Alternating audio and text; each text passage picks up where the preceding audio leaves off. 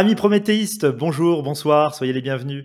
Pourquoi l'agilité échoue-t-elle encore en entreprise? Parce que oui, mesdames et messieurs, il arrive que l'agilité échoue encore quelquefois en entreprise. En témoigne une récente décision de justice de la Cour d'appel de Paris qui a dû faire face aux approches agiles.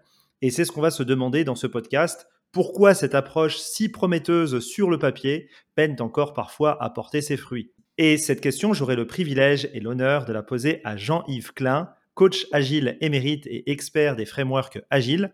Son dévouement envers l'agilité n'est plus à démontrer tant son travail euh, stimule les communautés de projets et les communautés euh, diverses euh, et variées, que ce soit sur le plan de l'agilité ou que ce soit auprès de différents professionnels.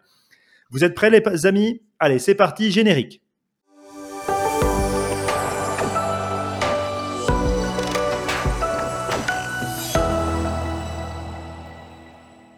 Jean-Yves Klein, bonjour. Bonjour. C'est un vrai plaisir de, t'accueillir euh, dans ce podcast. Et Jean-Yves, euh, euh, je te suis encore une fois extrêmement reconnaissant de, ce geste de courtoisie que, tu as eu à notre égard pour nous apporter ton, éclairage et, pour alimenter notre réflexion autour de, l'agilité. Alors, est-ce que tu pourrais te présenter en quelques mots pour ceux qui n'ont pas encore eu le plaisir de faire ta connaissance? Tout à fait. Donc, euh, je m'appelle Jean-Yves Klein. J'ai commencé ma carrière comme développeur. Ensuite, je suis passé euh, chef de projet, directeur de projet, responsable de centre de service, responsable de bureau d'études électroniques, directeur d'agence. Et puis, et puis un jour, je me suis décidé à faire ce que je faisais depuis longtemps dans chacun de ces postes, c'est-à-dire mettre en place des équipes agiles. Je suis, je suis alors devenu coach agile. Et donc depuis plusieurs années, j'accompagne des toutes sortes d'entreprises, des petites, des grandes, dans l'informatique, dans le marketing, dans la mécanique, dans l'électronique, pour euh, les aider à changer l'organisation de travail, changer leur way of working, pour que justement ils puissent gagner en efficacité. Et tout ça, ça se fait euh, très facilement en s'appuyant sur les hommes. Et c'est vraiment mon axe de travail depuis des années. Euh, utiliser les outils pour changer les comportements et derrière gagner en efficacité. D'accord, donc euh, un, parcours euh, émaillé, émaillé de, projets, de produits euh, à fort enjeu et aussi bien sur le plan sur le plan électronique que sur le plan informatique, mais surtout motivé par les façons de travailler les organisations de travail en s'appuyant sur sur les people, sur les sur les humains, parce que peut-être que pour toi, euh, ce qui fait la différence dans une entreprise, c'est d'abord et avant tout les, euh, les, humains. Alors, euh, Jean-Yves, je te propose de nous plonger directement dans, dans, le, dans le vif du sujet, hein, parce qu'on a du pas sur la planche. On va aborder un sujet éminemment délicat, parce que je t'ai proposé cette invitation pour qu'on puisse parler de l'agilité, mais plus particulièrement pour parler de ces difficultés d'implémentation en entreprise. Alors peut-être qu'avant de rentrer euh, vraiment dans le vif du sujet, on pourrait euh, rappeler c'est quoi l'agilité et en quoi l'agilité, euh, la gestion de projet par exemple agile, se distingue de la gestion de projet traditionnelle. Alors déjà, l'agilité, c'est le dernier truc à la mode dans les outils d'optimisation de la productivité des entreprises. Hmm. C'est d'abord que Jeff Sutherland a vendu au PDG en leur promettant de faire euh, deux fois plus de, livrables en deux fois moins de temps. Waouh, c'est très ambitieux. Et beaucoup de gens y ont cru. Et donc derrière, euh, très souvent, on va retrouver des méthodologies du type Scrum, Kanban, Safe, dès qu'on va vouloir parler d'agilité. Donc c'est particulièrement adapté dans des environnements incertains, dès qu'on ne sait pas exactement ce que veut le client, ou que la technologie n'est pas complètement sèche. C'est ce que va expliquer la matrice de Stacey, où justement on va pouvoir positionner un petit peu où est-ce qu'on en est, notre technologie, notre compréhension, notre client, où est-ce qu'il en est, et de pouvoir se dire est-ce qu'on est dans un environnement simple, compliqué, complexe ou anarchique. Mmh, oui. D'accord. Donc, euh, quand on est dans un environnement complexe avec un fort pourcentage de d'incertitude, on va plutôt aller sur euh, sur des approches agiles. Et quand euh, on est sur des environnements un peu plus, euh, un peu plus maîtrisés, on va plutôt se diriger vers des méthodes traditionnelles de, gestion de projet. Ouais, du, ce qu'on va appeler du cycle en V, du waterfall. Euh, c'est ce qui va marcher. Pour la partie euh, IT, effectivement, on utilise souvent euh, effectivement la partie cycle en V waterfall. Après, euh, il y a, y a d'autres écosystèmes. je pense à l'univers du BTP ou à ce genre de d'univers où on va pas forcément parler avec ce avec ce genre de verbatim. Mais mais je vois ce que tu veux dire. C'est c'est c'est d'abord et avant tout des, des, approches traditionnelles ou anciennes versus des, des approches un petit peu plus modernes. Oui. Et dans ces approches modernes, on va démarrer avec un énorme avantage. On peut démarrer un projet sans tout connaître, sans tout avoir défini. Hmm. On va apprendre en marchant et on sera capable de faire un meilleur produit que ce que le client avait imaginé au départ. Hmm. D'accord, effectivement, et c'est une idée qui, est pleine de bon sens. Hein. Mais alors, mais alors, pourquoi est-ce que l'agilité, elle, échoue encore quelquefois? Qu'est-ce qui coince? Est-ce que c'est, euh, est-ce que c'est de l'incompréhension? Est-ce que c'est de, euh, je sais pas moi, un manque de volonté, un, problème d'état d'esprit, euh, une incompatibilité liée à, à une culture d'entreprise euh, un peu particulière? Qu'est-ce qui fait que ça, qu'est-ce qui coince? Bah, déjà, la première chose qui fait que ça coince, c'est que déjà le verre était dans le fruit. Donc, euh, dans l'agilité, on va se permettre de découvrir, de changer d'avis. Mais on hmm. oublie très souvent le qui paye. Donc, hmm. imaginons que demain, je veux refaire, je veuille refaire ma salle de bain. Donc, je vais demander à un plombier que je vais payer à l'heure. Et si dans ma salle de bain, je lui demande de euh, mettre une douche à l'italienne à la place d'une baignoire que j'avais imaginé au début, ça va pas lui poser de problème, car c'est moi qui paye. Le plombier n'aura pas à me le rappeler. Mais quand dans un métier, on a un client qui change d'avis, ceux qui réalisent vont être, évidemment d'accord, pour deux raisons. D'abord, on est agile, et puis c'est toujours le client qui paye, donc le client a raison. Mais à aucun moment, on va revenir vers le client pour lui montrer que ces fréquents changements d'avis, euh, que ce soit de baignoire, de machin, de trucs, ont un impact sur le planning, la quantité d'éléments livrés. Et quand à la fin, je vais me retrouver avec une douche qui m'aura coûté très très cher, ce sera la faute de qui? Effectivement. Et, je, crois que c'est vraiment très parlant hein, d'utiliser euh, cette image de, du, client qui paye, euh, effectivement, versus les, changements d'avis. Alors, euh, comme je le disais en début de ce podcast, j'ai devant moi une décision juridique, un arrêt de la Cour d'appel de Paris, qui date du 6 janvier 2023 alors pour vous raconter l'histoire rapidement, euh, mesdames et messieurs qui nous écoutez, il, s'agissait d'une société qui aurait souhaité créer des, applications mobiles pour des, pour des animaux, mais elle était très contrariée parce que d'une part, elle aurait souhaité que son fournisseur euh, soit, soit, soit plus rapide, et parce que d'autre part, elle aurait souhaité que les applications mobiles soient plus conformes euh, à sa demande. Elle a notamment reproché à son fournisseur d'avoir manqué de son, à son devoir de conseil, d'avoir manqué à son devoir de conformité, euh, de ne pas avoir respecté le calendrier contractuel. Et, et a, a, priori, euh, euh, l'arrêt de la Cour d'appel de, de, Paris a confirmé le jugement de la première instance en disant que le client petit 1 euh, n'aurait pas formulé explicitement ses, ses exigences. Petit 2 n'aurait pas participé lui-même au test pour inspecter ses applications mobiles et, avoir, et, voir s'ils étaient conformes ou pas. Et puis petit 3, surtout, il aurait signé le procès verbal. Vous savez, c'est le fameux document qu'on utilise dans un projet euh, traditionnel. Il a signé ce procès verbal sans vraiment émettre de réserve. Et donc le client a donc euh, été euh, débouté de ses demandes. Et ce qui est d'intéressant dans cette histoire, cher Jean-Yves, c'est que le prestataire informatique, euh, à, revendiquer l'utilisation de l'approche agile. Euh, je rappelle que, que l'approche agile est censée privilégier une collaboration avec le client plutôt qu'une négociation à outrance contractuelle. CF, euh, le manifeste agile, document révolutionnaire s'il en est. Mais euh, approche agile ou pas, à la fin, on finit toujours par signer un contrat. Et qui dit contrat dit enjeu sur les délais, enjeu sur les coûts, enjeu sur la qualité, sur le périmètre. Bref, le fameux triptyque de gestion de projet. Alors, qu'est-ce que tu en penses, euh, Jean-Yves? Est-ce que euh, comment est-ce que d'après toi, ce client, ce demandeur aurait pu se sortir un petit peu de ce, de ce piège pour éviter les, problèmes de gaspillage? Déjà, ce, genre de problème, je l'ai déjà vécu personnellement, où euh, j'avais un responsable projet qui m'a fait tout arrêter et tout refaire, toutes mes interfaces graphiques, parce mhm. qu'il voulait que ce soit décalé d'un pixel. Hmm. Alors, décaler d'un pixel comme ça, c'est, non, non, ça c'est pas beau, je veux d'un pixel à droite, d'un pixel à gauche, machin. On a perdu un temps pas possible. Hmm. je me suis entendu dire, ouais, vous n'êtes pas assez rapide, vous êtes tout le temps en train de tout refaire. Ben oui, mais à un moment, il faut savoir qui a pris la décision de se dire qu'il fallait absolument le refaire d'un pixel à droite ou à gauche et, mmh. et remettre un petit peu euh, cette décision-là au centre du, du, du, poste de commandement. Qui prend cette décision? Et si cette décision est prise, ben qu'on vienne pas derrière me dire que je suis en retard. Donc c'est pour ça qu'il y a un truc très important à faire dans n'importe quel projet. Euh, ça s'appelle la matrice des compromis. Et euh, c'est tout simple à mettre en place. Tu fais euh, quatre lignes, quatre colonnes. Et euh, dans chaque ligne, tu mets coût, délai, qualité, périmètre. Et dans les lignes, tu mets très très important, très important, important, pas important. Et tu as le droit de mettre qu'une croix par ligne et par colonne.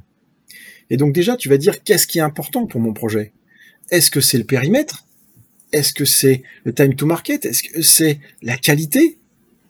Et là, déjà, il faut absolument que, avant de commencer le projet, on soit tous d'accord de comment on va faire le projet. Et à mon avis, pour ce, ce client qui voulait un logiciel pour euh, euh, une, utilisation assez particulière, cette question n'a pas été posée.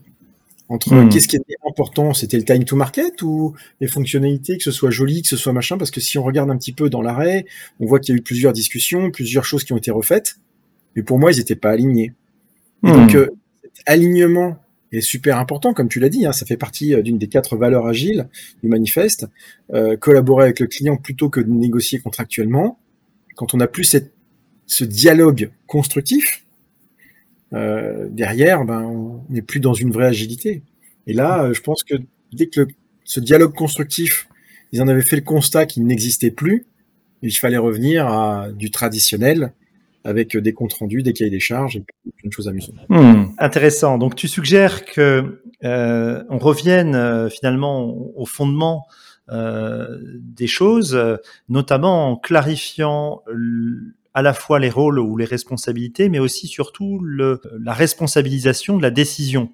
Comme on dit, décider, c'est renoncer. Dans ce que tu me dis, j'entends que parfois, effectivement, on décide pas. Quoi. On, a, on a du mal à décider. Au-delà de ça, mhm. on a des patrons qui ont l'habitude qu'on leur promette que euh, le coût, le délai, la qualité, tout va être respecté. Mhm. Euh, et qu'on a un petit peu d'expérience en gestion de projet, on sait qu'il va falloir faire des sacrifiés. Qu'est-ce qu'on veut bien sacrifier? Est-ce qu'on veut bien sacrifier la qualité du code? Et on aura de la dette technique. Et ça veut dire qu'on aura une belle application qui sera développée mais qui va être très compliquée à maintenir. Mhm. Est-ce qu'on est capable de se dire que ben peut-être que certaines fonctionnalités, si on les a pas tout de suite, c'est pas si grave? Et dans ce cas on va attaquer le périmètre. Mhm. euh, et si on a si on n'a pas de problème de coût, est-ce qu'on peut se dire qu'on pourrait peut-être revoir à la hausse le nombre de personnes qui travaillent sur le sujet pour avoir quelque chose qui va nous permettre d'avoir une meilleure force de frappe. C'est ces questions-là qu'il faut se poser dès le début. Hmm. Et, et, si tu me permets une question un peu, un peu systémique, si je devais forcer le trait, des fois, quand on, veut amener quelqu'un à changer de comportement, on lui demande de faire un peu plus de la même chose. Quelqu'un qui arrive en retard, on, lui suggère d'arriver encore plus en retard euh, pour qu'il prenne conscience que euh, des, mécanismes ou des habitudes qu'il qui met en œuvre et, pour l'inviter à, rompre avec certaines mauvaises habitudes. Et là, j'ai envie de te poser un petit peu la même question. Euh, si, je devais forcer le trait, qu'est-ce qu'il faudrait faire encore plus pour faire échouer encore plus l'agilité euh, en entreprise, qu'on soit du côté du client ou que soit du côté du, du, du fournisseur ah ben, Pour faire continuer à bien, bien faire euh, échouer l'agilité, euh, euh, il faut surtout déresponsabiliser tout le monde. Mmh. C'est pas de ma faute, c'est de la faute du document que vous avez pas signé, c'est pas de ma faute, vous aviez pas réagi au mail que je vous ai envoyé, ainsi de suite.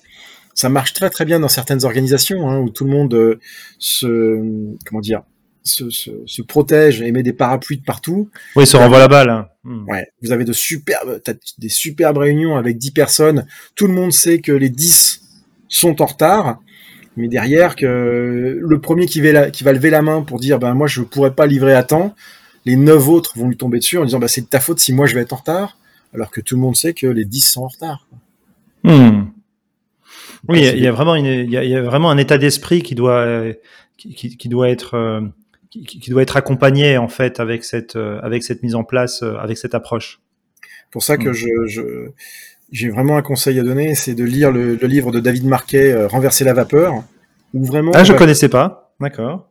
Renverser la vapeur, d'accord. Oui, c'était un commandant de bord de sous-marin américain qui s'est retrouvé avec euh, à devoir commander le pire sous-marin de la flotte et il en a fait le meilleur en changeant cette culture de responsabilité où avant il avait des leaders et des exécutants et il a apporté plusieurs choses dont la façon de travailler leader-leader. C'est-à-dire que je suis leader, je te confie un truc, et toi tu es leader de ce truc-là, c'est toi qui en, es là, qui en a la responsabilité, donc tu vas tout faire pour que ça marche bien.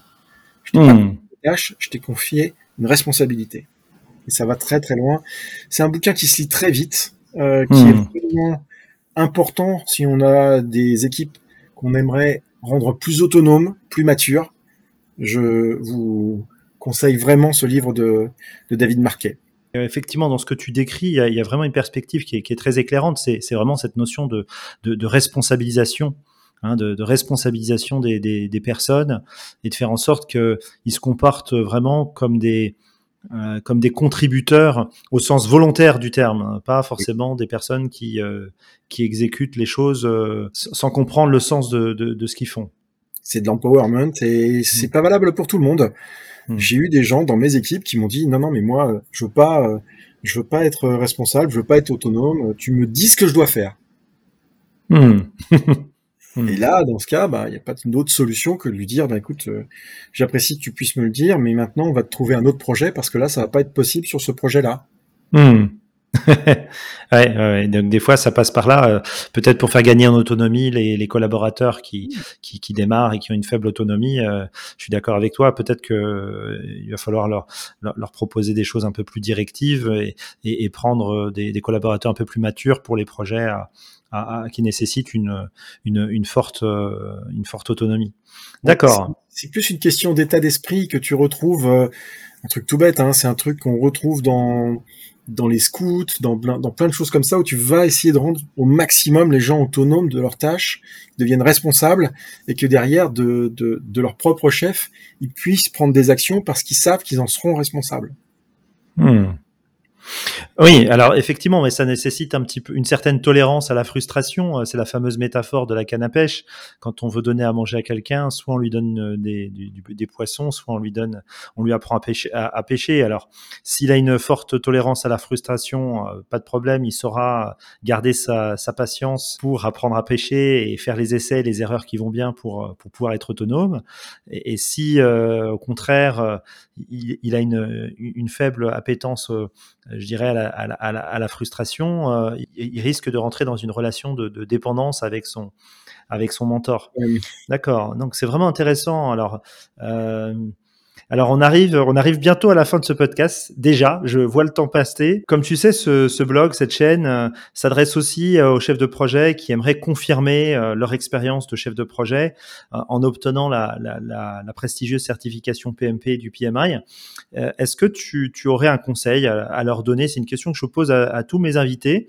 Je leur dis, bah voilà, si, si tu as un conseil en termes d'état d'esprit, de mindset, voilà, pour pour demain faire valoir leur, euh, leur expérience Déjà, il faut, il faut prendre un petit peu de recul par rapport aux méthodes, rentrer dedans. L'agilité, c'est beaucoup de promesses. Ça marche quand on y va vraiment. Euh, comme beaucoup de choses, le vélo, ça se fait pas à moitié avec un pied par terre et un pied sur une pédale. Hein, ça marche pas. J'aime beaucoup cette métaphore. Oui. C'est pour ça que euh, pour qu'on puisse en retirer des bénéfices, il faut vraiment accompagner euh, structurellement les choses et ça va ça va suffisamment loin pour se dire que ben il y a des euh, il y a des gens qui ont théorisé ça en se disant que ben très souvent il y a aussi les lois de Larman qui disent que ben si ça échoue c'est parce que l'organisation n'a vraiment pas envie de changer. Donc quand on veut faire une vraie transformation agile, euh, si on n'a pas le board et euh, de, depuis tout en haut, ça ne va pas fonctionner. On va se retrouver avec des équipes qui vont se retrouver agiles et un middle management qui va pas retrouver sa place. Et comme mmh. Euh, bah, un escalier, hein, ça se balaye par le haut. En commençant par le haut, euh, si on se retrouve avec des équipes agiles dans une entreprise qui l'est pas trop, euh, on va avoir de la casse au niveau RH, voire des démissions, ainsi de suite. Hmm. Donc, euh, s'il y a un message à faire passer, c'est bien rentrer dans une organisation qui a envie d'y aller. Hmm. Euh, et surtout, surtout, surtout, pour améliorer votre équipe, faites des rétrospectives. C'est vraiment la première chose à faire pour se dire qu'on est agile, c'est-à-dire qu'est-ce qui marche bien, qu'est-ce qui marche pas bien, qu'est-ce qu'il faudrait arrêter, qu'est-ce qu'il faudrait démarrer.